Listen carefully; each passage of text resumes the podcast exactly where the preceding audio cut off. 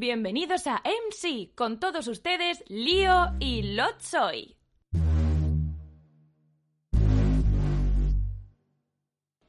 Dos hombres hablan en un podcast mientras beben cerveza. En la televisión hay una competición que es, aparte de salir en la tele, es a ver quién se vuelve loco más tarde. Que haya un programa como La Isla de las Tentaciones, que es un programa porno, y tú no puedes competir contra un bajo instinto. La gente se irá siempre al programa que tenga el peor instinto de todos. Esos son los programas agresivos. Y yo hago un programa blanco. Pero, ¿por qué crees que es esto? Eh, ¿Porque somos la mierda y nos gusta ver eso reflejado o qué? Mira, eh, la gente es como es. Somos. No te me excluyas, Pablo. ¿Por qué pagan tanto a la televisión? Porque te roban el alma. Sí, es una picadora de carne, he oído decir.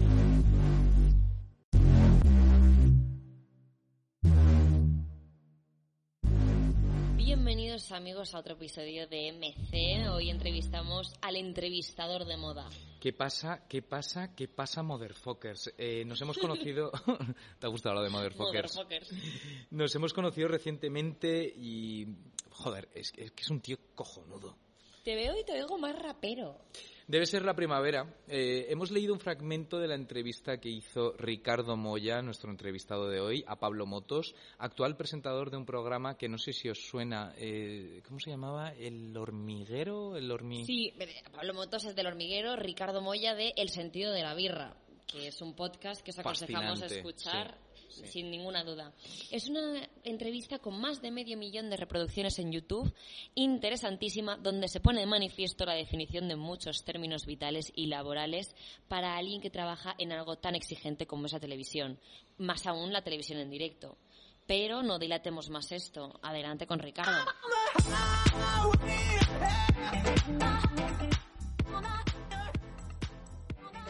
El podcast pidiéndote algo ya. Con Tommy Papo, ¿puedes leer esto, por favor? La definición de sensacionalismo. Sensacionalismo. Tendencia a producir sensación, emoción o impresión con noticias, sucesos. Y la, ahí queda la frase un poco abierta porque hay una coma, pero no, no viene nada después de la coma.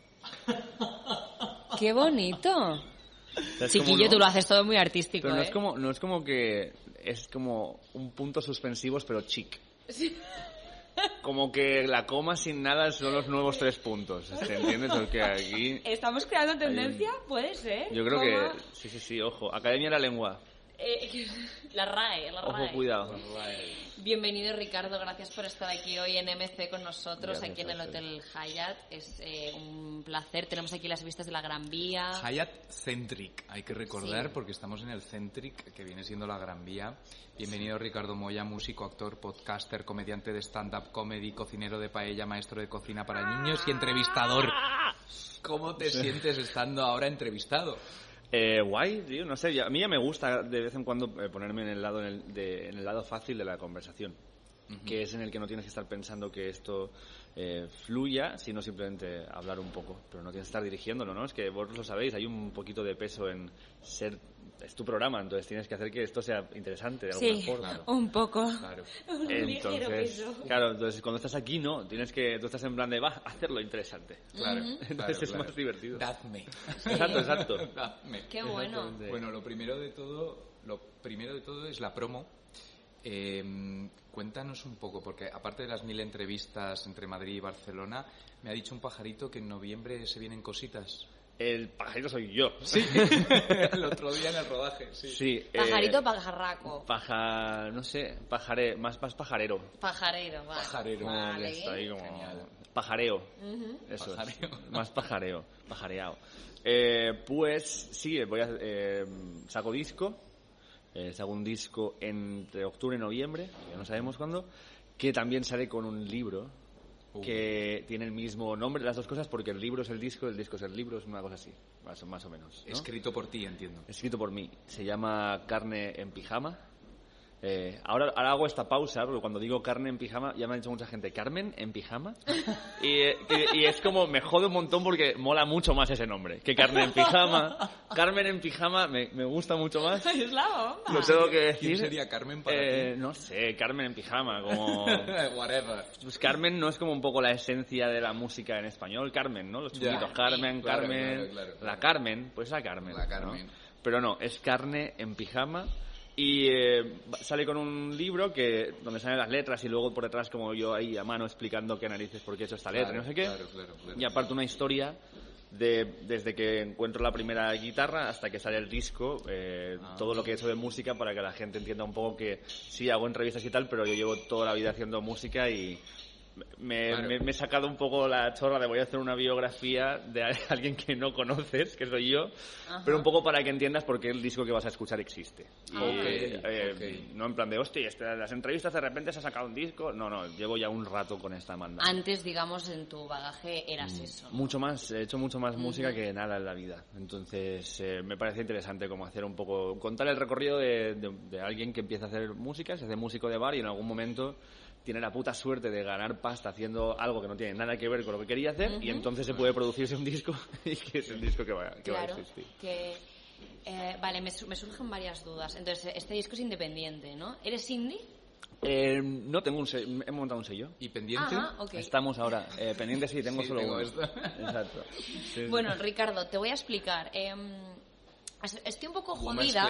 Estoy, Vale, jodida, ¿vale? sí, sí. Porque nosotros trabajamos en un podcast y te puedes imaginar lo que es trabajar en un podcast y cada vez que viene un entrevistado te dice, eh, ah, el sentido de la birra, sí, a ese podcast sí que quiero ir. Ajá, al tuyo no, te plan, dice. al tuyo me la Básicamente, suda. Le vamos a entrevistar en ese momento. Es como, Y vale. entonces como, oh, bueno, pues nada, mi hijo no está nada dañado, fenomenal, eh, pero bueno, es un honor entonces tenerte pues, hoy aquí, gracias. porque todo el mundo eh, desea estar contigo, eh, en alguna forma. Bueno, tampoco sé, esa frase es como muy eh, todo el mundo desea estar contigo, no sé, ¿no? Yo lo veo como demasiado... Bueno, eh, todo el mundo quiere a tu programa. Tampoco todo el mundo, hay gente que no quiere. Hay gente que te dice no, Sí, yo creo que sí. O sea, tenemos bastante gente que dice, nah, no. no, Sí. pero que contesta o que ni contesta. A veces no contestan y a veces te dicen que, que no. Que no lo ven o, Mm. o no ahora. Eh, A ver, la gente suele ser bastante amable y te dice, no, en este momento no puedo y cosas así, ¿no? Entonces, bueno, tú lo vas intentando. Eh, hay gente a la que yo repente le he dicho, eh, tío, dime que no, Y ya me dejas de marear. no, y no, no, no, no, no, porque ellos no te marean, pero porque mientras que tú me dejes una ventana abierta, a mí me interesa que tú vengas, yo voy a seguir insistiendo. Insistiendo. Y yo no quiero ser pesado, Ya. porque no me gusta ser pesado. Entonces, sí, de verdad, no, no te cortes, por- ya sé que tu amabilidad es enorme, pero dime que no, si no te interesa, No te y interesa no, te, no te insisto más, ¿eh? de verdad. Y, va- y una pregunta, porque esto es una entrevista. Hostia. De la gente que te dice sí, o sea, ¿tú por qué crees que la gente quiere ir a tu programa? Eh, bueno, a ver, veces ahí habrá un poco de todo. Ahora nos sigue ya más gente que al principio, entonces a nivel de promoción ya empiezas a ser una opción para, para varias gente. O sea, de hecho, ya nos contactan desde directamente eh, plataformas de distribución, de promoción, ¿no? O sea, promotoras de, para una serie, promotoras para una peli. Eh, te llaman discográficas para proponerte a gente que, que tienen en su esto para, pues para hacer la promoción de los discos.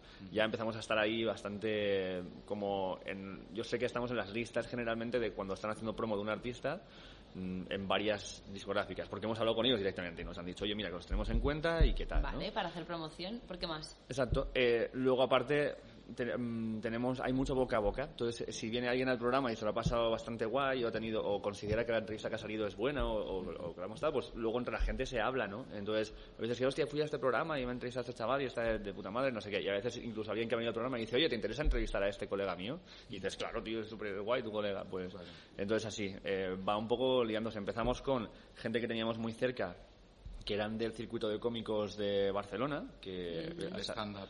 Exacto, de stand-up, que porque en el, en el bar Mediterráneo, que es donde grabamos, en el Medi, eh, que hay una confusión muy grande por la gente, es en plan de, pero el Medi y el Mediterráneo no es, es el mismo sitio, pero hay gente que le llama el Medi y hay gente que le llama el Mediterráneo. Mediterráneo. Pero incluso si hay un logo del bar que pone el Medi, cuando fuera del bar solo pone Mediterráneo. Entonces es una, es una confusión. Marketing es el mismo, curioso. Es el mismo sitio. Vale. Entonces empezamos con cómicos que hacían ahí eh, cosas en el open mic, eh, porque eran colegas y, y nos conocíamos y tal, y poco a poco pues eso de un cómico a otro, o sea, todo el mundo se, se conoce un poco en el mundo de la comedia, si llevas tiempo haciendo comedia. Entonces, poco a poco se fue un poco corriendo la voz, también nos fueron llegando contactos y hasta ahora. Sí, yo, sé- yo sé que empezaste a hacer el podcast porque tú quisiste como empezar a... ¿Lo, lo habéis ensayado esto, de beber al mismo tiempo? Sí, Mierda, y también... Te dejado vendido. Sí, la, la respuesta opuesta también la habíamos También estaba ensayado. ensayada. Exactamente. Es, em, o creo recordar en la entrevista que te hicieron en Forbes que, te, eh, que tú empezaste con el podcast porque querías empezar a hacer stand-up, tú Ujú. también, y entonces decidiste empezar a, a entrevistar a cómicos de stand-up para justo pues ver un poco los trucos, las técnicas y Tal cual, sí, eso pasó bastante. Como yo estaba, eh, yo era músico, o sea, yo primero era camarero del Medi.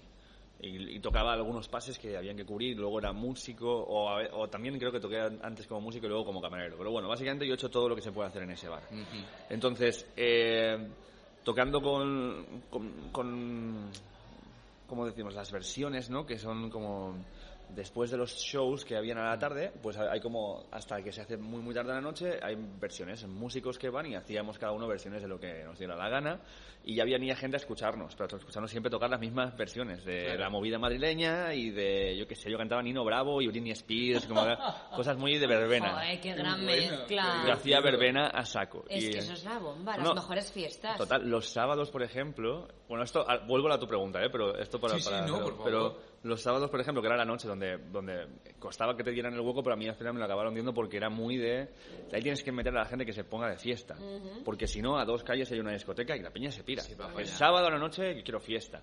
Entonces tienes que ponerlos a cantar. Entonces, claro, yo hacía música de verbena absoluta. Entonces, tener a Peña cantando We Are the Champions o tener O a David Bisbal, Ave María. a Bisbal no he llegado, ¿ves? Pero sí que Porque eres valenciano. Pero si, no. fueses, si fueses de Almería, cantarías a Bisbal. No, yo tiraba más hacia Alaska o hacia También, cosas así. también. La movida, la movida. La mo- sí, si tiraba hacia, hacia la movida o hacia canciones del rock de los 70, eh, We Will Rock You y eh, Ah. Highway to Hell, todo este rollo. Entonces, esto era como los sábados. Pero lo- los lunes a veces tenía muchas veces el pase de las 11, que es justo cuando ha terminado el open mic de comedia. Y a mí la comedia siempre me ha molado un montón, de, de como de escuchar comedia, stand-up y todo el rollo. Y ah, de hecho incluso fue parte de mi aprendizaje en inglés, fue escuchar Ah. muchísimo stand-up, ¿no? De, de- de varios cómicos. Entonces, estando ahí, empezaba a tocar y yo tenía algunas canciones que eran de coña. Entonces, como impasse entre que acabas de ver una- un show de comedia y ahora viene música, hacía unas canciones de coña como para que la gente que se quedara algo de gente de la que estaba en el show de comedia. Ok, Qué bueno. Como transición, ¿no? Claro, exacto. Y canciones que era que pues a tocar a mis colegas, que eran chorradas muy grandes. Y uno de los cómicos me- que me oyó me dijo, tío, ¿por qué no te vienes al Open eh, un día que toques y tocas esto para la gente del Open, que les va a hacer gracia, que, son, Claro. que son graciosas? Y entonces yo solamente subía y decía, hola, ¿qué tal? hacia la canción, la gente se reía y yo me, y me piraba. Eh, y pues eso, fueron los propios eh, cómicos allí de, del local, eh, pues te digo, Xavi Castells, que los dos primeros que vinieron, que fueron Víctor Parrado y Xavi Castells, me apoyaron mucho a la hora de decirme, tío, ¿por qué no cuando subes hablas un poco y luego tocas y cuenta, pues, hace algunos gags o algo para que no sea solo que tocas la guitarra y tal? Y entonces empecé a hacer esto, que hasta que poco a poco hubo otro, por ejemplo, Oscar Sáenz, que es otro cómico muy guay, que sí, muy colega, que... Me encanta que además ha venido ya varias veces al sentido, dos veces al sentido de la birra, que los pocos que han repetido. Y también Quique Macías, que es otro cómico Perdona, ¿es el escritor también? Oscar Sáenz, Sí. escritor, sí, exacto, sí. Y que, y que en Instagram pone los relatos estos. Sí, con scroll. WhatsApp. Sí, Sí. los de WhatsApp. Exactamente. Es que lo queríamos. Sí, ¿te acuerdas? sí, es súper Es guay. verdad. Ese tío... eh, Me lo, me lo enseñó Pablo, muy interesante. Sí, sí, sí. Está de puta madre. Entonces, eh, pues entre él y Quique Macías me, me empezaron como un poco a picar en plan de, tío, tienes que dejarte la, tienes que empezar a venir sin la guitarra. Déjate la guitarra en casa y haz solamente stand-up. Olvídate. Échale huevos, exacto. Y ya porque, porque lo, que, lo que estaba haciendo era eh, usar la guitarra como escudo. Era yo confiarte, claro. no recaía mucho o no, me, no confía mucho que mis chistes fueran muy buenos porque yo sabía que las canciones funcionaban de puta madre. Entonces, si el chiste, bueno, el chiste no ha funcionado, bueno, la canción y yo me iba de ahí eh, arriba. Entonces decían, eso es trampa porque tú te estás yendo pensando que has hecho buen trabajo cuando no es así. Ya. Entonces, como esto iba pasando, dije, hostia, porque voy a hacer un podcast y hablar con esta gente de más en profundidad de esto para tener charlas más profundas sobre cosas que me dicen aquí un tipo, tal. No, ahora te puedo preguntar a largo porque estamos aquí y te puedo preguntar lo que me dé la gana y un poco le preguntabas sobre cómo lo habían hecho ellos. Entonces también te daba muchas pistas de por dónde empezar, cómo empezar a hacer cosas. Y de esto has llegado a Berto Romero. Claro, y Berto fue el 24, o sea que tampoco, eh, que tampoco fue, fue cuando llevábamos varias y es que Berto, es que el Medi es un centro neurálgico de la creatividad en Barcelona. Eh, Este lugar ha servido para mucha gente para probar material, para hacer cosas. Berto va al Mediterráneo, si, si veis una entrevista, él mismo lo cuenta, que va allí a hacer como lecturas de sus Sí, textos. los pruebo, las pruebas. Las prueba, Sí. pero de forma seca. Él Sí, sí, sí. invita a la gente a una birra, se sientan eh, todos ahí y él lee el texto de su siguiente show y ve si el texto solo leído Funciona. es gracioso, sin Claro. tener actuación y sin nada. Entonces, como Juanjo, que es el dueño del bar, tenía relación con él de esto, me dice, oye, tengo el contacto de Berto, cuando tú te sientas a gusto como para que le preguntemos, yo creo que lo podemos preguntar, yo creo que él, querrá, que él vendrá. Y dijimos, bueno, vale. Y cuando hicimos a Ramón Noguera, a Ramón Noguera, eh, sí, exactamente. A, sí, a Ramón Noguera, ¿no? Uy, uy, uy, uy, uy, uy, uy, uy. Pues no sé. No lo A sé, Noguera. No lo sé. Joder, estaré yo, eh, yo equivocados. No te preocupes, no te preocupes. A Es normal algo- que no te acuerdes de a- todo. A mí hay algo No, que, me, que me encanta porque a mí me ha Noguera. pasado lo mismo con el José Alfredo.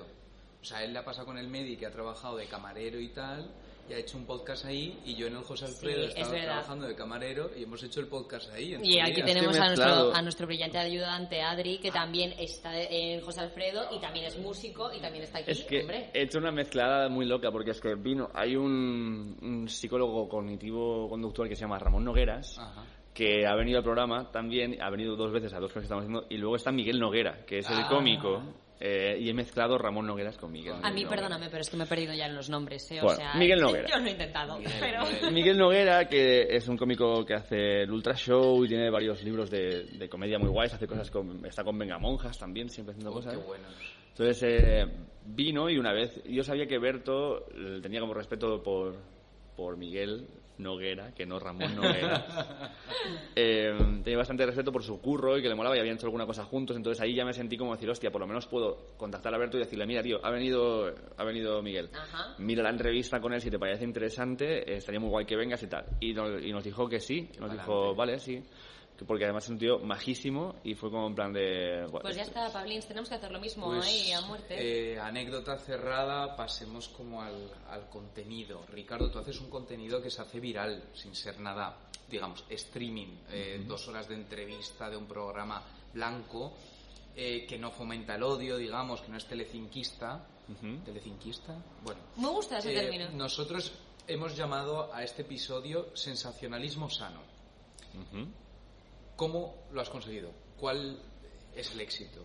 ¿Cómo crees que se ha llegado a esto en tu programa? O si es que se ha o, o si tú también piensas que se ha llegado a esto. Claro, no sé, a ver, eh, yo lo que intentaba con esto era tampoco inventar nada nuevo, sino buscar una conversación en la que des espacio a la otra persona para que hable, porque lo que me pasa mucho cuando veo entrevistas es que noto que cuando va a empezar a decir algo interesante de entrevista muchas veces se le corta para decir otra cosa o una eh, o hacer otra pregunta, pero generalmente esto viene muy marcado eh, por el tiempo que, que tienen los, los programas para las entrevistas, ¿no? Que antes yo creo que había como formatos en los que el programa era la entrevista y podían, pues estamos hablando antes de, de loco empezar de a la grabar del colina. Loco de la Claro. Colina, de Jesús Quintero y como estas cosas, que hay espacio como para poder hablar y que hay espacio para poder dar esto. Eh, y ahora también la Peña pues no tiene esa, esa suerte de que la entrevista ya no parece que no era tan interesante, entonces empezó en los programas de late y todo ese rollo a pillar como son 20 minutos o son 30 minutos y eso es todo lo que se puede hablar, entonces no da como para muchas cosas. Entonces me apetecía ver algo así. En Estados Unidos sí que lo encontré. Eh, La suerte de haber currado en hostels y haber aprendido inglés por, pues, por, como por osmosis, digamos, porque en Barcelona el se- segundo idioma oficial es el inglés. Eh, básicamente todo el mundo habla en inglés. No, no el Entonces- catalán. ¿Eh? No el catalán. O el Eh, primero es el catalán y el segundo el inglés. No, sí, sí, era una, una coña. O sea, no sé. Ya, el, ya, ya el- el sé. inglés. eh, el primer- mío, que le estamos aquí aprisionando entre los Claro, nombres y claro. el idioma. No, no, no. El, eh, es que yo a mí me ha pasado a preguntar por una calle eh, hace tiempo antes de, de los móviles con y te, te contestaba la gente I don't know. Eh, y, claro, y la mayoría de gente que preguntaba eran Sí, tú como que- aprendiste bien ahí tu, No. tu inglés, ¿no? Sí, sí, es que es muy loco. Sin, en Barcelona aprendí a hablar inglés y currando en hostels y todo el rollo. Entonces ahí escuchaba eh, de Joe Rogan Experience, que es como el podcast con más oyentes eh, que existe a día de hoy, y What the Fuck con Mark Maron, que es otro podcast muy, muy guay que os lo recomiendo a saco. Mark Maron es un cómico y el tío ha entrevistado eh, desde Marilyn Manson, eh, Charlize Theron, Claro. a- a- hasta Bruce Springsteen y a Obama. O sea, en el garaje de su casa. O sea, el programa en el que entrevista a Obama empieza con él diciendo todos mis vecinos me odian porque está Obama a punto de llegar al garaje de mi casa y hay francotiradores en los tejados de mis vecinos. Han cerrado cuatro calles alrededor de mi casa, no se puede pasar eh, porque va a entrar Obama en mi garaje. Viva Estados Unidos. ¿Entiendes? Claro. A ver, Felipe, no, eh, perdona, Felipe González también tenía, o sea, ha tenido un podcast en Podimo. Sí. También, Ah, sí. o sea, te quiero decir que Sí. eso ya está más al alcance. Creo que estamos como bajándoles un poco de un pedestal. Yo no, claro, pero no lo han puesto un francotirador en la, en la azotea del vecino de Felipe González. Bueno, claro, Yo pero creo, también que o sea- vale más. O sea, vamos a ver. Eh, pero, pero bueno, sí es interesante, es muy Bueno, interesante. eh, Hola. Ricardo, saluda a los Ah, francotiradores. sí, exacto. que están Ey, ahí hola. en. Ya decía yo que notaba como algo rojo y brillante Ay, eh, en no, mi no. frente, tío. Claro, Digo. ¿Soy indio o me están apuntando? Chan, chan, Pero en esto tú, Sevilla. Ricardo, ¿tú crees que el, em, la gente está cansada de consumir telebasura o programas porno como lo llama Pablo Motos en tu entrevista?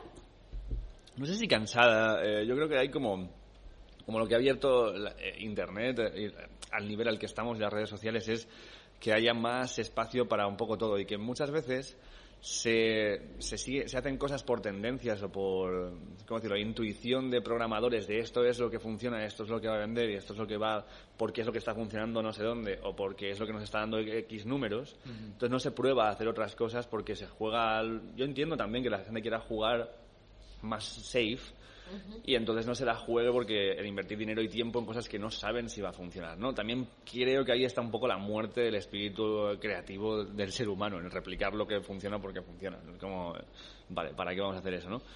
Pero sí que creo que ha dado esto, que gente que sí que tiene el tiempo, las ganas para probar y proponer alguna otra cosa, tienen más visibilidad y entonces gente que estaba buscando eso y que no tenía eso porque lo que le estaban dando era lo que funcionaba siempre, aunque Claro. para ellos no funcionara, han encontrado este contenido y han dicho, hostia, pues a mí me gusta más esto, entonces ya está, puedo elegir y puedo ver esto, ¿no?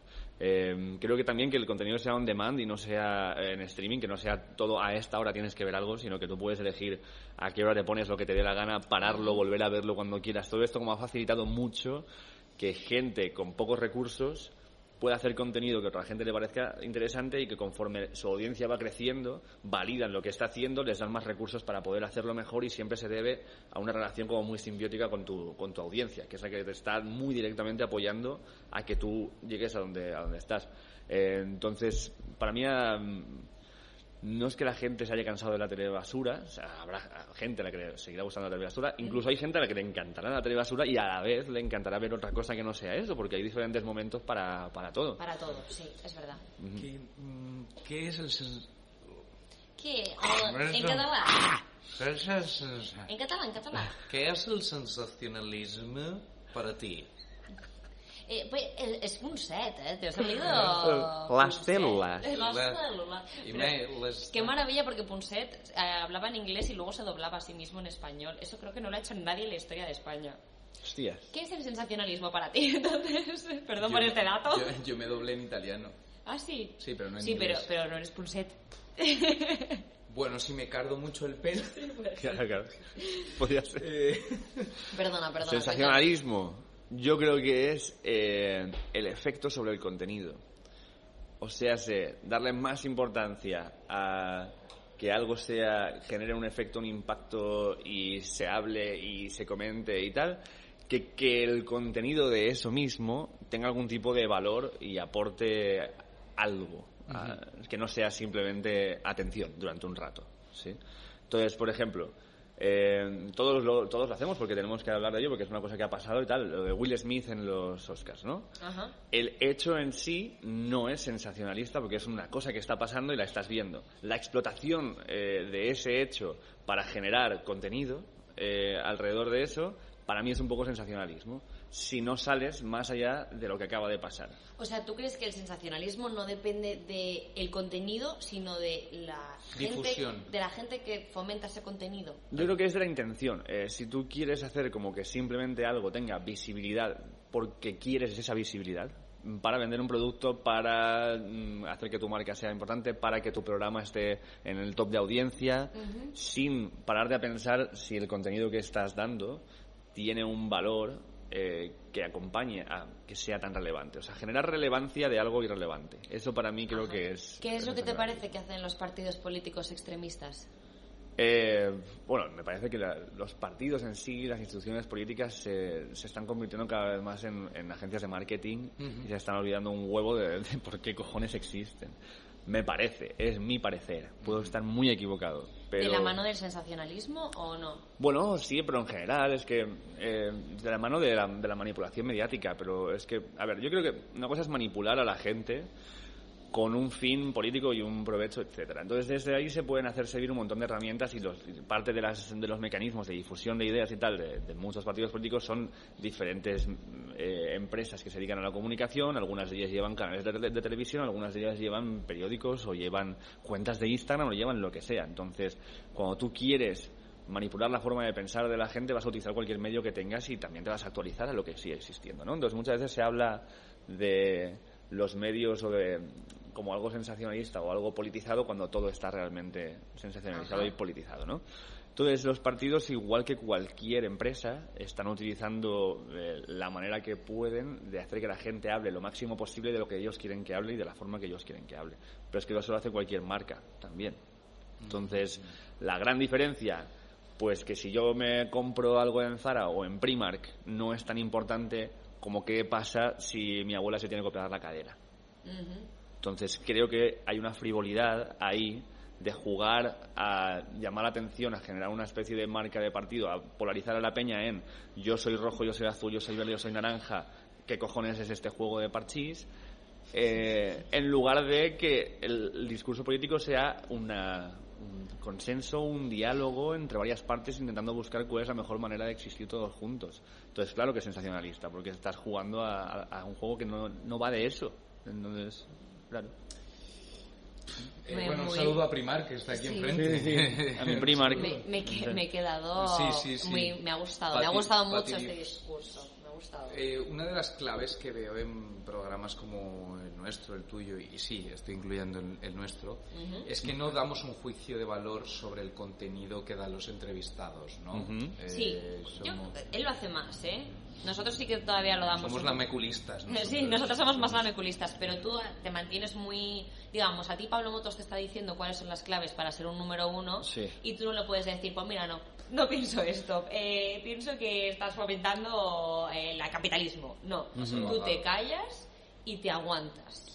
No, es que yo, creo que tampoco me aguanto. Yo soy así bastante en la, en la vida real. Hay como muy pocas cosas que me hacen como el trigger de, Hay, hay cosas, pero intento como siempre ser más de, vale, intentar escuchar por qué tú piensas lo que piensas, de qué forma lo ves, eh, intentar entender eh, cuál es tu visión del mundo, porque es hay una cosa que cuando tú estás en desacuerdo con alguien, una cosa que se suele pensar mucho es que esa persona no que no sabe. Entonces, no ha llegado a la misma conclusión que yo porque no tiene ni puta idea. Esa soberbia o prepotencia. Claro. Entonces, creo que ahí ya estás cerrándote tú mucho a que puedes aprender de lo que te puede decir otra persona, por mucho que lo que tú digas esté eh, como muy en las, antípodas para mí hay ciertos límites, ¿no? que son los derechos humanos de las personas y si cualquier persona que crea que una idea está por encima del derecho que tiene cualquier persona a, vivir, a ganarse la vida, a existir, todo lo que viene reflejado en la Carta de Derechos Humanos, eh, pues no estoy de acuerdo, ya de entrada, o sea, como no me vendas una moto que, que va en contra de la dignidad de los seres humanos, todo lo que sea más allá de eso, para mí es digno de, escuchar y por lo, y por lo menos eh, intentar comprender, aunque no lo compartas, pero intentar comprender porque alguien piensa de esta manera. La intolerancia cero ante los intolerantes, de alguna manera. Sí, la intolerancia extrema, porque también yo creo que la, intolerancia se puede ver de muchas maneras, pero para mí es lo que te digo, hay unos límites que cada uno puede calibrarlos donde sea y eso cada uno es libre. Para mí los límites eh, establecidos son los que se establecen hace mucho tiempo en eso, la Declaración de Derechos Humanos. Mm, fuera de eso, eh, nene, está bien, estamos hablando, hablemos. Eh, volviendo a la entrevista de Pablo Motos, ¿qué, sentías en esta entrevista antes, durante y, después? Como ¿Hay algún trapo sucio de como antes, después? De, no, sé, fue un tipo muy amable, fue eh, un tipo, un señor, un caballero. Pero estabas acojonado. No, no, no. Es que a mí me, yo, no- yo esta es una cosa que me pasa. no- Soy cero mitómano con la gente y, soy, y no me. No, no- creo que me siento más acojonado quizás ante alguien que no conozco pero que considero que está haciendo algo pues yo qué sé yo me estoy, yo quizás estaba más intimidado el otro día en el rodaje que, que fuimos fui contigo que en una entrevista con Palomotos o con, Ya. o con Buenafuente Porque es su terreno. Claro. Claro, porque yo estoy hablando con alguien y hablar Sí. con alguien ya sé. Y además Sí. sé muchísimas cosas sobre él. Entonces, cuando yo estoy nervioso es cuando, por ejemplo, viene alguien al programa que hay apenas hay documentación en internet. eh, me he tenido que un poco pensar en eh, qué temas voy a sacar o a ver cómo va a funcionar. Entonces, estoy muy inseguro de, de si la charla va a dar para una hora y pico y, y va a ser interesante. Entonces, ahí sí que estoy un poco más tal. Pero con un tipo que lleva 20 años en la tele Ya, y y que, que ha hecho en la radio y que ha hecho un montón de cosas y que. No, Estaba para- muy hecho, ¿no? Claro, claro, claro, exacto, es muy fácil y que además le gusta le gusta hablar y tiene como facilidad para, para, para hablar en público, pues muy, Pero muy y, fácil. cu- y cuéntame, ¿qué te, qué, te, qué te- qué te pareció el rodaje del otro día y, y por qué te sentiste así? Como que yo te vi muy tranquilo y tal, pero... Sí, sí, pero no es, no es, es como más como que no es, no es mi elemento, ¿no? Eh, yo no Ya. estoy como... Bueno, has estudiado interpretación. Sí, sí, pero no he estado mucho en rodajes, eh, en rodajes Ah, y tal. ya. eh, he estado como más en la parte de, pues en publis o así, pero más en la parte de guion y de, desde fuera. Ajá, ajá. Entonces simplemente pues por no cagarla, por no hacer cosas que no sabes. eh, Claro, no, no sé qué, estás hablando muy flojo. Y digo, claro, tío, estoy hablando muy flojo. Y estoy en una Entonces, fiesta. Estoy en una fiesta. Tú como esas tonterías, ¿no? Que dices, claro. eh, no quiero como, como hacerlo mal y tal. Y luego pues por ver, eh, porque también intimida un poco, tío, ver a Peña tan joven y tan preparada haciendo cosas, ¿sabes? Eh, la es como, hostia. Bueno, pero, pero tú, te has tra- tú- has trabajado en la música, digamos que te has formado mogollón en eso y también en la interpretación y nosotros llevamos 10, 15 años estudiando interpretación, o sea, cada uno en su, en su movida, pero Claro, vamos, claro, claro. que quedó de locos el plano. Pues está, tu plano quedó de locos. Bueno, después de esta lamidita de culos, que me ha gustado. Venga, ahora, venga, ahora, un poquito. Hetero básico, venga. No es broma, es broma. Eh, a ver, mójate un La poco. milita de culo no es heterobásico, ¿eh? Ya, Lamer un culo a un tío creo que no. Es verdad, es verdad. Sería más como lucha de sables o algo así. Bueno, nos despistamos. Eh, Ricardo, ¿qué programas no consumirías jamás porque te parecen que dañan la mentalidad humana? Y mójate, por favor. Perdón, jamás- porque estoy un poco exigente. No, además es que no, o sea, yo creo que hay cosas que, que son un poco nocivas, pero las consumiría igual, porque me parece interesante también lo que es dañino para ver, para ver lo que es y lo que existe. O sea, como, por ejemplo, yo me acuerdo con- en casa de mi tía, veíamos, cuando iba a visitarla, eh, veíamos mucho, porque creo que ya no existe, hombres, mujeres y viceversa. Ah, sí, claro. Mujombres de toda la vida. ¿Sí? Entonces, claro, me parece como el horror. Entonces, pero me parece, me parece el horror mm, eh, no que exista, sino que haya gente que se lo tome en serio y que se lo tome tanto como un rol de cómo ser alguien para triunfar en la vida o una expectativa de, de, pues yo puedo llegar a hacer X cosas para vivir un poco del, del cuento o haciendo este tipo de movidas, pero la existencia en sí del programa me parece eh, maravillosa porque es, es- Y- y es una perdo- locura. Perdóname, entonces, ¿qué, ¿qué piensas de la profesión influencer? Mm, es, es- es que un poco como si tú has o sea, si tú consigues vamos a ver hay un mundo que se basa a saco ahora mismo en, en la- en lo visual no y, eh, y en básicamente un mundo que está movido por el mercado. Si tus intereses eh, o tu forma de ver el mundo no te hace que tengas ningún problema o ningún conflicto contigo mismo en convertirte en una cara visible que sirve para vender un producto que sirve Sí. para vender otros productos allá tú, ¿no? O sea, tú sabrás lo que quieres hacer. Ahora bien, Sí. lo que creo es eh, eso de siempre, como que no, el problema no es tanto que existan como diferentes cosas que pueden llegar a ser un ejemplo para gente más joven que, que decida tomar ciertos caminos, sino que no hay nada para compensar eso, no existe una educación que te haga tener una capacidad crítica, una capacidad de contraste sobre esto que, que está pasando y darle un valor. Entonces, como no existe, es mucho más fácil que cualquier cosa que exista se convierta en una tendencia que la gente quiere buscar e imitar para ganar un beneficio porque no conocen muchísimas otras opciones o casos de éxito haciendo alguna otra cosa o no tienen tanta visibilidad. En el momento en que ganemos un sistema educativo que nos convierta en seres humanos críticos, yo creo que cambiarán muchas cosas, pero mientras tanto, como vamos un poco a salto de mata y por inercia, según lo que va pasando, porque solo podemos replicar, Ya. porque no, Y cada vez más rápido. pues Ya. entonces eso, y cada vez más rápido, tenemos más información y cada vez tenemos menos capacidad de análisis y de contraste de esa información porque no se, porque está haciendo una negligencia brutal sobre cómo se forma tu cerebro. Entonces, ¿cómo narices vamos a combatir con eso? Pues nada, seguimos. Eh, te voy a dar de tu propia medicina, porque siempre he querido hacer esto y además el otro día lo soñé. Se aquí no pasa nada. Eh, bueno, eh, Adri, ¿me puedes poner otra cerveza, por favor? Eso es algo que siempre he querido hacer. Bien. que me encanta, Gracias. que Ricardo siempre lo hace en, la, Sí, en las lo he visto entrevistas. eh, con Pablo. Claro, claro. fotos. Entonces, eh, Ricardo, eres cinéfi- cinéfilo Ujú. y en la entrevista de Forbes comentabas que aparte de- del disco querías empezar a producir cine.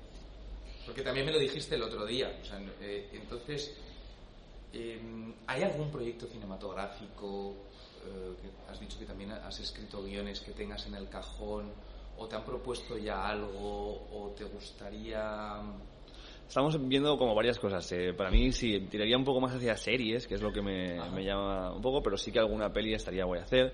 Eh, pero todavía no hay nada que pueda como mucho comentar porque pf, No, no, son- no, claro. algunos proyectos están ahí, ¿no? Pero por ejemplo, estuvimos hablando con eh, con una invitada que ha venido al programa, también eh, no puedo decir que estas, puedo decir muchas cosas, eh, para hacer una, una peli de forma conjunta en la que en la que ap- aparecer como secundario, como una cosa así, formar parte del guion. Se iba a hacer este verano, pero vamos a esperar hasta el verano que viene porque también pues vamos un poco a tope. Y luego sí que tengo un par de proyectos que ya estoy hablando con gente de, de serie, de ficción, uno un poco más tranqui, otro más flipado y a ver qué pasa. Pero sí, mi idea es eh, generar como ide- la idea principal de un concepto de serie, buscar equipos de guionistas, desarrollarlas y ir dirigiendo todo el proceso creativo de que de la Claro. Eres serie. bellísimo. Claro, Gracias, bien, Adrián. gracias, Adri. Gracias. Es- Ah, perdón, perdón, Adrián, que está soltero, es guapísimo, Oye, por favor, es que me ha pedido que lo diga, hombre, Ah, vale, que vale. haga promo de, por favor, Vale, guapísimo, le vamos a dejar una foto para que la veáis, un niño adorable, músico. músico, actor, eh, brillante persona, mejor divertido, amigo, los ojos más bonitos que probablemente hay- hayáis visto. tiene boxer, de, no de calzoncillos, sino de perros, entonces, eh, monísimos, ideales. Y tiene perro. Claro, tiene perros, tiene perros, tiene Vale. varios. Eh, dale. No, dale. Eh... Ah, vale. Ah, sí, perdón, perdón, que soy pe- somos pésimos entrevistadores. Volvemos a primera. Eh, vale, eh, quiero analizar un poco tu programa, Ricardo, porque es un programa que es muy blanco y que efectivamente no genera ningún tipo de contenido de odio. Eh, Mark Zuckerberg decía que mm, no te puedes ganar, Mark Zuckerberg, es que el, el No, inglés has lo llevo fatal, eh, no te puedes ganar 100 amigos sin ganarte 1000 enemigos. Pues claro, pero es que lo diga él tiene sentido un poco, ¿no? Tiene mucho sentido, pues, sí, prácticamente pues los tres que tiene en el Es como, bueno, claro, vamos, pero es que también es Mark Zuckerberg, es un tipo un poco compliquetti, ¿no? O sea, como... Debió de- debe de serlo, desde luego, Claro. debe de serlo. Pero en tu caso, trasladado a tu programa, Sí. ¿cuánta crítica recibes? Ya has comentado antes un poco, eh, recibes muy poca crítica, en verdad. Sí, en realidad sí. Para el programa tan, o sea, es, es que es muy blanco, me refiero. Ujú. Cuéntanos. Bueno, igual a Ricardo no le parece tan, tan blanco, porque lo has hecho solo seis veces. Bueno, me refiero, es, es que no Es hay pro- contenido de odio, no hay... interesante. Bueno, pero hay cosas con las que la gente se puede ofender, aunque tú no vayas a odiar o a empujar cosas, eh, la ofensa no, no nace de ahí, o sea, no, no nace de tu intención. ¿Nace Tú de puedes- la cerveza, por ejemplo? No, nace de quien la recibe, de quien escucha. Claro. Entonces, Ah, sí, perdón. hay gente que tú puedes estar hablando, pues lo que te decía, hay gente que nos ha escrito en plan de, "Ah, ¿por qué estáis fumando en el programa? Gente que os ve joven, tal, bueno, eh, gente que te escribe para decirte que no bebas tanta cerveza porque no sé qué, o gente que, de nuevo, o traes a alguien que piensa de una manera sobre algo y entonces te atribuyen a ti que tú eres de cierta Eso. manera. Traes a una persona que piensa lo opuesto y entonces te dicen, ah, pensaba que tú eras guay y ahora no, porque tal. Bueno, no es eso, yo estoy hablando con gente, o sea, y me mojaré sobre lo que me tenga que mojar o me apetezca o tengo una idea clara, pero por ejemplo, a mí, por ejemplo, me, me gusta mucho traer a gente que está en posiciones eh, diferentes de pensamiento, a veces opuestas, sobre algo de lo que yo estoy intentando entender y no tengo muy claro. Porque eh, eso es lo interesante, hablar con gente que mm, es- piensa de diferentes formas sobre algo y tú sacas tu conclusión y ves un poco eh, a, a dónde, a dónde llegas. ¿Crees que eres una persona influenciable? Eh, claro, altamente. O sea, mm, y yo creo que no que deberíamos de, de dejarnos un poco esta cosa de a mí no me vas a hacer cambiar de opinión. Ya. Es en plan de, ¿por qué no? ¿Qué, qué va a pasar si cambias de opinión sobre una cosa que pensabas? ¿Cuántas veces cambias? Cambias de opinión todo el puto día sobre un montón de cosas. Eh, no me gustaban las gambas, ahora me encantan las gambas. Eh, no, yo qué sé, hay, hay peña que no le molaba nada el fútbol, se ha juntado con la gente concreta y ahora va a ver todos los partidos de fútbol del mundo, o que el cine en blanco y negro le pareció una mierda y ahora eh, alguien se ha descubierto. Puedes cambiar de opinión todo el rato sobre la- todo. la- la- la- esa neurosis, bueno, quiero citar a Franco Battiato, che in paz descanse, hablaba de cerca un centro di gravità permanente che non mi faccia cambiare sobre le persone e la gente. Ujú. sobre la idea, la gente, ¿no? Y es un poco esa neurosis de, no, yo soy esto y para siempre y nunca más y todos mis amigos van a ser para siempre y es como... Claro, no, claro. La gente evoluciona cada día, cada año, cada mes, cada tal y, y hay que estar abiertos a esos cambios y a lo que llegue y a lo que fluya, ¿no? La fluidez de- de- del canal, digamos. Sí. Puesto muy intenso, perdón. Bueno, No, no, eh, está fantástico. O sea, sí, por un lado sí, pero efectivamente, por ejemplo, que yo que soy una persona muy influenciable y muchas veces es para mal. En el sentido, Bueno. me he dejado arrastrar o no me he dejado arrastrar, no, responsabilidad mía. A- O sea, no es, no le atribuir la responsabilidad a otros. Pero sí que, por ejemplo, en mi hermana he admirado mucho un carácter mucho más firme. Eh, pues por aquí no paso. Y eso está muy bien también. Claro, pero yo creo eh, que, que es admirable, porque decir, por el tabaco no paso. Y Claro. ojalá lo hubiese dicho yo, o, o Sí. que hay veces que yo sí que he echado de menos, ¿no? Como haber, o tener, haber tenido referentes de otro tipo de, de- ahora que consumimos mucho más modelos, por así decirlo, Sí. eh, pues haber tenido también otro tipo de referentes, ¿no? Pero no es para mí una... De nuevo, ¿ves? Es que no es como que si eres influenciable no eres asertivo o asertiva. O sea, es que todo es... Para ti no existen dos polos, ¿no? No. Yo cada vez me es veo que más en para los dos polos, Es que en la naturaleza no existen dos polos. No, no hay nada... Sí, bueno, en la... Polo norte y polo sur. Exactamente. Positivo o negativo. Positivo o negativo. Blanco, Eh, negro, o Sí. sea, hay Ah, mucho de- Exactamente. Ah, En la, en la física existe muchísimos eh, polos, ¿no? Pero en cuanto nos vamos a, a cosas como a entornos naturales, te das cuenta que todo es como...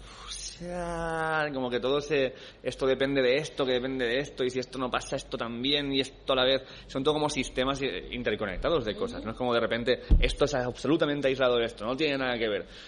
Todo tiene que ver con todo porque vivimos en un am- ambiente de, de- de constante cambio y de constante compar- compartición, ¿no? Entonces, cuando nos queremos eh, poner en algo como es el pensamiento, a mm, delimitar hasta aquí puedo pensar de esto y esto hacia aquí ya quiere decir que piensas de esto y no puede ser algo que es orgánico y tal, eh, me parece que ese es el origen de un montón de, de problemas que tenemos, de esta categorización, que es algo que nos ha servido para sobrevivir, ser capaces de descubrir patrones y categorizar y, Y eh, organizar cosas. sí. Pero cálmate un rato también, porque hay cosas que no hace falta. Es como si te pones a...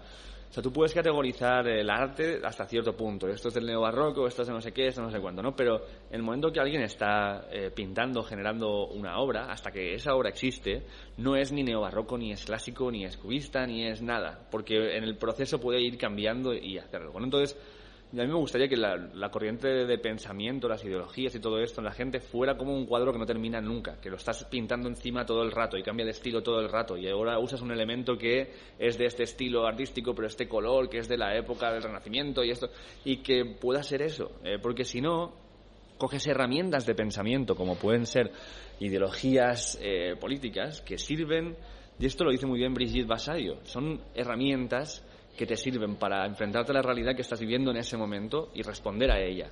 Pero si las conviertes en una identidad, entonces empiezas a desaparecer tú y se empieza, te empiezas a convertir en un cúmulo de absolutos que vas a tener que empezar a justificar porque tú eres eso. Entonces no puedes seguir pensando. Eh, Perdóname, es que es justo esto, bueno, por cierto, eh, preciosa la imagen de un cuadro en constante cambio y Joan Garriga hablaba de esto, cuando tú te tú eres eh, un psicoterapeuta constelador de Tienes que llevar a Joan Garriga, ¿Sí? Sin ninguna O sea, duda, pasa- eh, pasa. de, de constelaciones familiares. Tienes Ok. que llevarlo sin ninguna duda. Él decía que personificarse en el exitoso o el seductor o el tal Ah. te, te hacía sufrir muchísimo más, porque luego cuando no conseguías ese, cuando fracasabas en, lo- en tu identidad, sufrías muchísimo. En cambio, la gente más fluida, que no se identifica con un carácter o con una idea o con un tal, es- eh, eh, vi- vive mucho más feliz. Sí, sí, sí. No.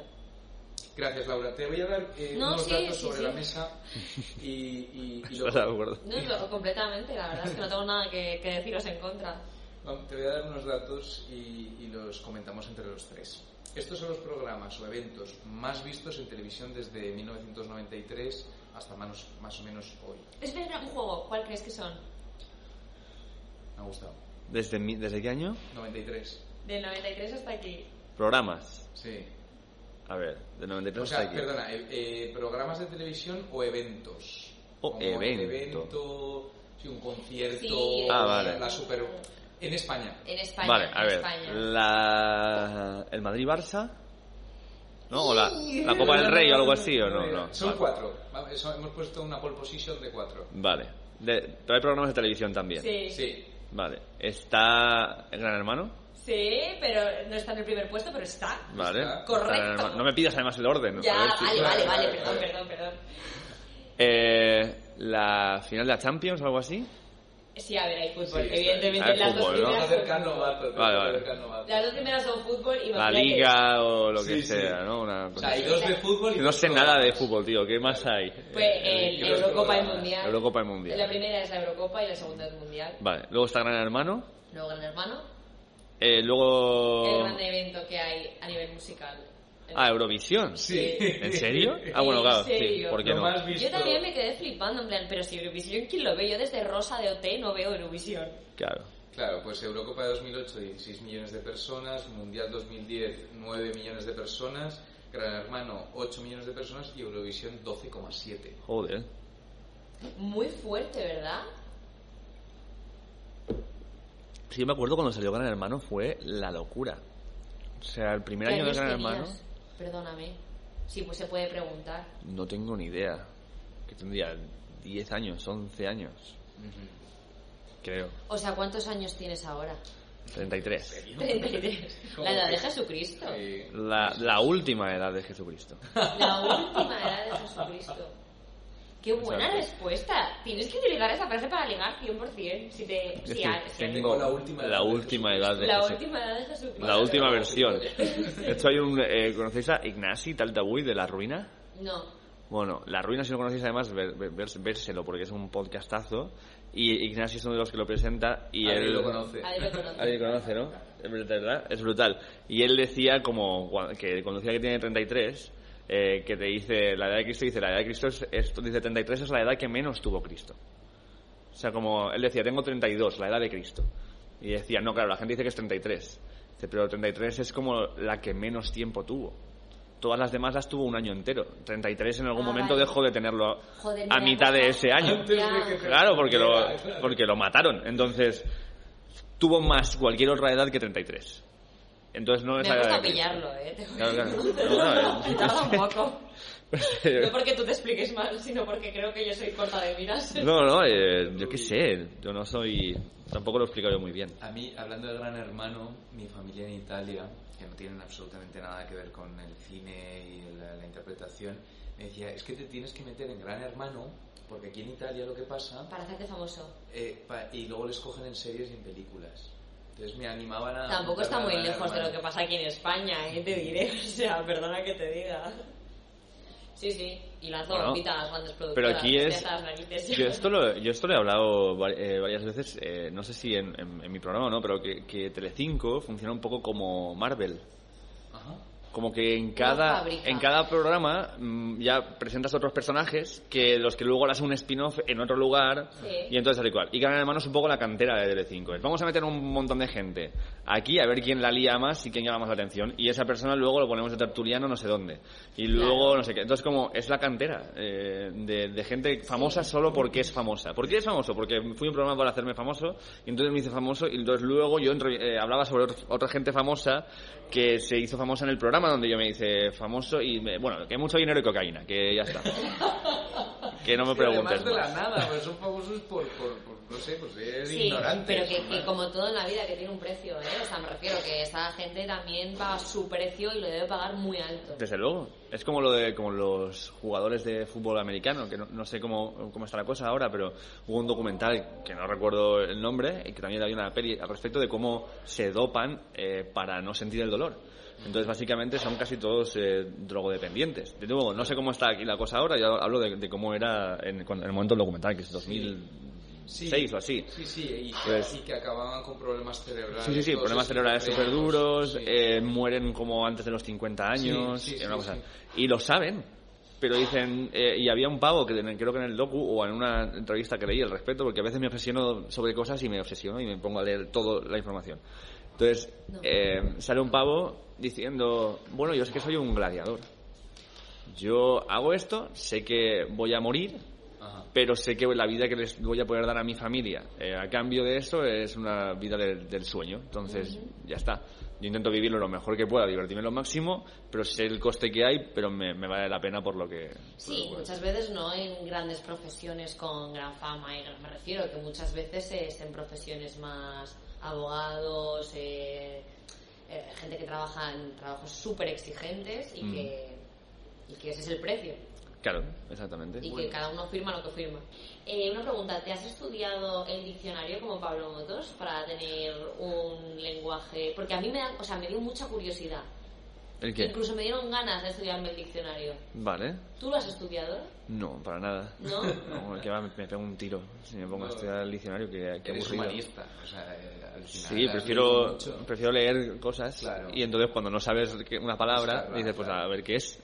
Es que lo de Pablo Motos es de niñite, ¿no? Como de, Ah. me meto a estudiar el diccionario a muerte. Sí, pero es una persona muy metódica, por lo que yo vi en la entrevista, como que es alguien muy como muy metódico y muy organizado y como que quiere tener mucho control sobre las cosas. Entonces no me extraña que, que, haya, que lo haya hecho. Bueno, él, él- él creo que habló ¿no? Eh, contigo de que lo tiene todo bajo control Sí, sí, sí, en su sí. programa, la música, los segundos, qué tal, que entra, que dice, Total, total, eh, cómo le va a saludar, el post, el antes, tal. Entonces, em, lo hablamos el otro día, bueno, el otro día por WhatsApp, eh, lo del secreto del algoritmo, ¿no? Ujú. O de, bueno, Esta pregunta yo no la entendía y me parece súper interesante. Claro, bueno, del el sentido de la birra o de, o de otros que tú veas, que, que, que nos puedes comentar de esto. No, bueno, lo, lo que te venía a decir con eso era más que nada que e- es un poco lo que estábamos hablando antes. Que muchas decisiones que se toman, muchas veces, tanto eh, a ver, por marcas que quieran anunciarse, un poco lo, lo puedo llegar a entender más. Pero por eh, productoras de contenido eh, o productoras musicales, eh, discográficas, etcétera, el basarse únicamente en la información que te está dando, que te están dando ciertos algoritmos de métricas, de escuchas, de seguimientos, etcétera, para valorar a qué eh, artista vale más la pena darle voz o ayudarle a desarrollarse. Porque muchas de las cosas que han funcionado de forma increíble a nivel mundial en el cine, en, el, en la música, en, en muchos tipos de arte, era algo que no, estaba, que no se estaba haciendo antes. Era alguien que ha dicho, hostia, espérate, eh, tengo esta idea, vamos a hacer esto.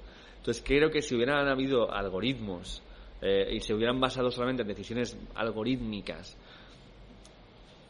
un montón de discos de la historia de la humanidad de- de- de- no existirían. No existiría Bohemian Rhapsody, no, no, no, no existiría, eh, yo qué sé, una peli como Psicosis, eh, porque ¿cómo vas a matar a la protagonista a mitad de película? ¿no? Entonces esto no, no, no, no, no la Sí, gente las esto no... películas de Haneke, las, Claro. de- Entonces creo que se, que se basa demasiado, o sea, no digo que no que estén mal, que haya métricas, porque está, joder, pues es- eh, tenemos la tecnología para poder saber cómo funcionan las cosas, está cojonudo, ¿no? Pero creo que este conservadurismo de solamente accionar en base a un tiro, que crees que es un tiro hecho, porque hay unas- un algoritmo que te está diciendo que en esa dirección es más fácil que aciertes, no es una forma sana de desarrollarnos eh, como sociedad. Entonces, me parece que, que, tener, que, que- que hay que un poco salirse de esto y que está guay premiar a la gente que tiene las narices de salirse de eso, las productoras que son independientes y que deciden, mira, vamos a probar con esto porque creemos en algo, porque algo me dice que esto. Porque estamos en un mundo que es cada vez más métrico, todo está más medido, todo está más automatizado y todo está. Y, y hay muchas cosas que están perfecto, ¿no? Y en otras incluso les hace falta automatizarse más y hacerse mejores. Pero dentro del arte tiene, tiene que llegar un punto en el que dependa más de, de lo que va el arte, que es sacar un instinto, una intuición humana Claro. y plasmarla en algo que, con que alguien más se puede relacionar. Si dejamos que una máquina nos diga lo que es eso, entonces empezaremos a, a perder un un montón de, de matices. Sí, a vender nuestras vidas. Me- Sí, me- nuestras me- almas. Menos algoritmo y más intuición. Sí. Claro. Sí, estoy de acuerdo. Estoy de acuerdo. Eh, Ricardo, por último, en el programa siempre preguntamos a los entrevistados que den un consejo a los jóvenes que nos escuchan sobre cómo iniciarse en la carrera profesional. Pero en este caso eh, nos gustaría saber qué consejo das a los jóvenes para consumir contenido enriquecedor, Mm, Para consumir contenido enriquecedor. para elegir, para, Digamos, a nivel elección. educativo. Sí, en la elección. ¿Qué elección Ujú. o sea, qué- Escuchar el sentido de la birra. escuchar el sentido de la birra, pero ¿qué, qué, o qué valores para ti son importantes a la hora de buscar un buen contenido que quieres trasladar a ese grupo de jóvenes que nos están escuchando? Bien, Yo creo que eh, no hay como una cosa que per se puedas decir como de forma objetiva que es buen contenido, pero quizás sí un poco el ejercicio de contrastar, de cuando tú ves algo que te está hablando muy directamente y que tiene una ideología muy clara en una dirección y te es muy fácil de creer en lo que se te está diciendo, busca quien está hablando de lo contrario busca quién está diciendo exactamente lo contrario y escúchalo también y mira qué de eso te, te, te vale para algo o en, en lo que se contradice con lo otro, qué es lo que te pesa más o qué es lo que te llama más la atención.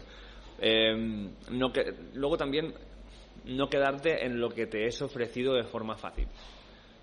Porque entonces igual te estás, eh, te estás perdiendo muchas cosas que están sucediendo detrás de eso y que se están siendo eclipsadas por esto, ¿no? O sea, puede que salga la... Imagínate que a la vez que sale La Casa de Papel, temporada 5, a lo mejor acaba de salir una serie que es súper intimista de otra movida que tal Y que es y que, te- y que a lo mejor te encantaría si la vieras, pero no le estás dando una oportunidad porque solamente estás yendo a lo que ya existe ahí para poder hablar, ¿no? Y está de puta madre ver La Casa del Papel o ver el juego del calamar, pero también creo que está guay como ejercicio y yo ya lo pongo como algo más convertir tu entretenimiento en algo que tenga un poco de aportarte algo que no conozcas. Entonces buscar cosas que sabes que están fuera de lo que normalmente encontrarías y a lo menos a lo que sea un día a la semana cuando vayas a ponerte algo para comer, busca algo que no sea lo, que, que no sea intuitivamente a lo que irías. Y míratelo 10 minutos. Y si no te gusta, pues ya sigue con lo de siempre. Pero es que si vas haciendo esto, de repente vas a ir encontrando cosas que dices, wow, alguien hizo esta movida hace 20 años y está hablando de mi vida ahora en 2022. Eso, y eso es una, eso es una maravilla. Qué bonito. Sí, como Eh, deberes, ¿no? La gente que solo ve dibujos animados, que se pongan una de Sorrentino, y la gente que es Sí, romper. elitista y tal, bueno, pues que se pongan el juego del calamar, ¿sabes? Sí. La Casa de Papel. No, romper, romper con tu propia rueda Total. y aprendizaje. De Eh, nuevo es eso. consejo. Y lo que sí es importante, que tú puedes, si, si ves solamente cosas que son de autores catalogadas, de año no sé qué, cine coreano y no sé cuántos, también está guay que te vayas a ver una de Marvel a ver qué, qué tal. ¿Qué pasa? Claro. Porque igual descubres que, que- que eso, y también si no vas a acabar en, en el papel de yo soy el cultureta, El y entonces no vas a poder disfrutar de cosas que también están en la boca de todo el mundo, te hacen, te dan un poco de cultura popular y, Titanic. y que por, lo- y por otro lado, aunque no te guste, vas a encontrar fallos de guion o en ciertas cosas, eh, vas a ver cosas que con la tecnología se están consiguiendo que son increíbles. Total, En- total. Entonces es un poco de todo que... Un amigo mío de 3D que, que trabaja para Marvel me decía, Pablo, es que tú, eh, dentro, bueno, tú, ojalá, pero que los actores dentro de 10 años podrán hacer 14 películas en un año, porque el 3D va a ser tan brutalmente real. Pero Pablo, si no hemos hecho ni una, o sea, vamos a ir por parte, como para llegar al No, 14. pero te digo, sí, voy a, voy a- voy a sí, sí, sí. Entonces tú cedes tus derechos a los de Claro. 3D y haces tres pelis, pero el resto de las 11 Sí. son por 3D. Entonces tú cedes tus derechos y, Claro. y ellos te hacen todos los ¿Y tú crees que lo tendrán que avisar en plan de, mira, esta es eh, con eh, Sí, deepfake, sí, claro, claro. Esta película está... Sí, eh, Sí, pero ¿no? que, que Pero es que no está legislado, tendríamos que hablar con un juez. ¿Cómo crees que.? Evidentemente, y que qué triste no poder estar tú haciendo ese trabajo, sino solo tu cara y Ya, tu pero si puedes hacer 14 pelis en un año en vez de 3. Estamos viendo ahora lo mismo, la superproducción en lugar de la calidad. Claro. Sí, No. o, y sí, porque o pilla más actores, cojones. Exacto, hay más gente que quiere trabajar. Claro, claro, o pilla otros actores. Exacto, Sí, otros, sí. gente nueva, joven. Claro, claro, ya está, de Brad. Pitt a Ricardo Moya. Joder, Exacto. guapo también. Exacto. Es que es muchísimas gracias, Ricardo, Gracias por a estar ustedes, hoy aquí. Ricardo, por Mil invitarme. gracias. Ahora tienes un espacio por si quieres a darnos, apetece. eh, tocarnos algo. Ah, guay, Eh, claro, hay una ahora- guitarra por aquí. ¿no? Ahora lo, lo Hay una colocamos, guitarra, sí. lo colocamos. Muchísimas gracias. Vale. Espero que hayas estado cómodo, que te haya gustado el programa, que nos des eh, tus páginas amarillas para entrevistar a, a- a todas tus. A Berto, por favor. Quiero mucho a Berto. Andreu, a todos y, y nada, sa- Y sa- nada. espérate, espérate, que, que voy a usar su propia medicina. Sal- saluda, saluda a, Ah, tú y saluda. Bueno, gente, eh, gracias por, por venir. Eh, los dejo aquí con una cerveza, como podéis ver, y nos vemos en el sentido de la birra. Ya. ¡Vamos! Vale, entonces, eh, esta es una canción que el protagonista de la historia es la última persona viva en la Tierra. ¿Sí? Se llama El Último. Y por lo que sea, pues es la última persona que está viva en la Tierra y, eh, y le encanta. Como que le flipa que todo, no solamente está vivo, sino que todo el mundo esté muerto. Como que le gusta mucho. Y entonces yo me lo imagino como cantando esta canción mientras que él va por ahí eh, desnudo, porque, ¿no? Total, o sea, pues se ha ido a un lugar cálido. Él va desnudo, pero con una capa roja. eh, que ya está bastante hecha mierda, como que ya la tiene bastante co- como roída y tal, y se le ve el culo claramente, ¿no? O sea, como que así. Y lleva una corona de, del Burger King, eh, pero que ya mojada y hecha mierda, como arreglada de formas eh, estúpidas, y se ha hecho un cetro como con dildos y satisfiers, y es como eh, va por ahí por el mundo feliz y, eh, y delirando, claro, está solo, se ha vuelto loco y eh, cantando esta, esta canción. Se llama El Último.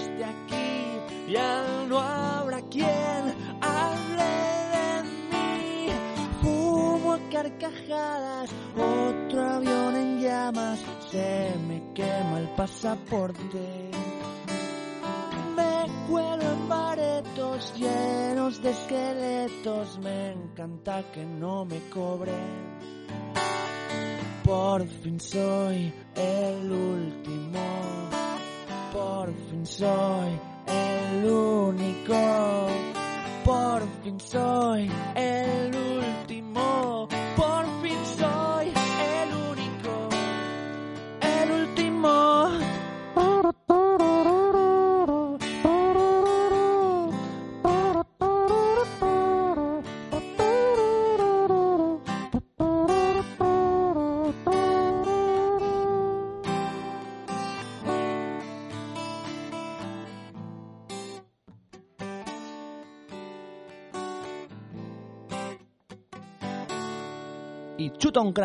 Llega la mañana, soy carne en pijama y no me acuerdo de mi nombre.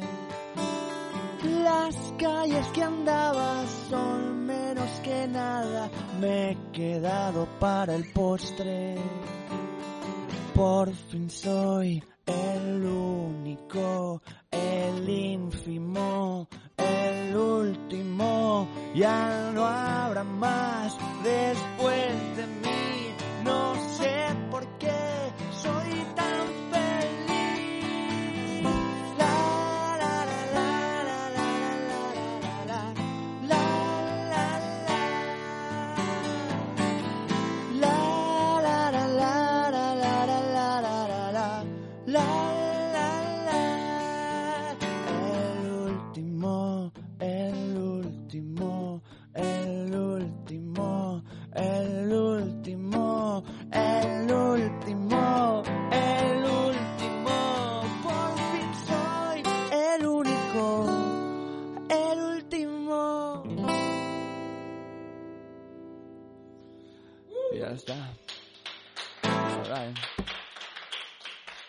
Está?